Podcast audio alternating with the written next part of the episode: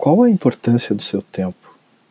E aí, pessoal? Daniel Wilt aqui, trazendo para vocês mais uma reflexão a respeito do Viva Seu Tempo. A conversa de hoje é sobre isso. Qual é a importância do seu tempo? A gente dorme, acorda, se alimenta e a gente está limitado em uma série de coisas que a gente pode fazer com a nossa vida.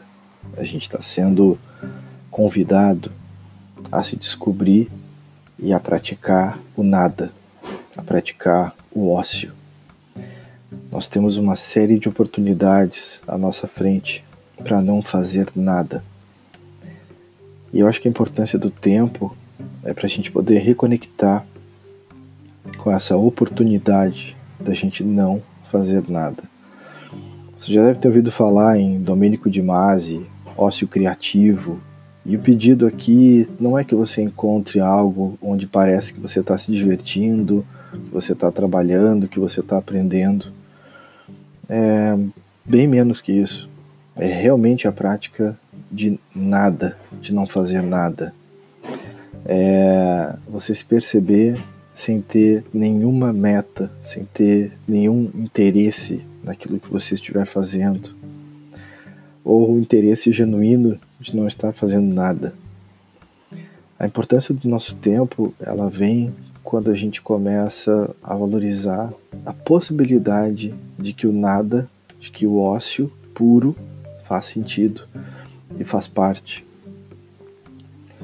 Eu aprendi muito em diversas oportunidades de sair do piloto automático.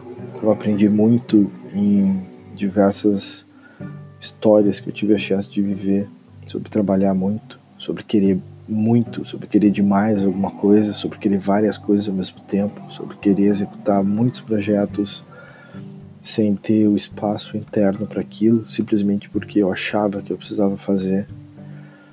E eu fui descobrir a importância do tempo quando eu passo a, a entender que eu não tenho essa chance de viver só no piloto automático, de que a vida está passando que a qualidade de vida é um processo, é um processo para eu buscar e estar tá presente, inclusive, na chance de não fazer nada, de estar simplesmente vivendo o que está sendo trazido para a gente.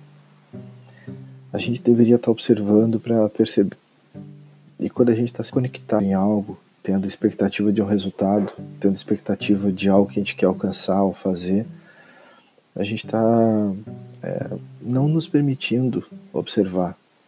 Esse observar para perceber, o planejar para poder visualizar coisas, e o planejar com, uma, com tempo, o planejar não para sair correndo, planejar para poder ver e o executar para realizar, e não o executar para dizer que fez, o executar para buscar um novo momento, buscar um novo local.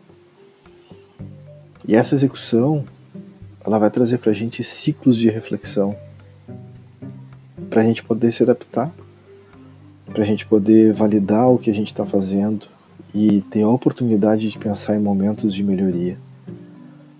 E esse refletir, é, dependendo do, do grau, do peso que esse momento vai ter para a gente, e eu tive momentos de reflexão que foram muito pesados para mim, eu muitas vezes tentava ignorar isso e continuava fazendo coisas. E eu tenho descoberto o nada, que é justamente quando eu passo a ter esses momentos mais difíceis, eu me coloco numa situação de pausa, uma situação de organizar o que eu estou fazendo. E é isso que eu convido vocês a fazer. Daniel Witt aqui. Pratique o nada. Valeu, tchau, tchau.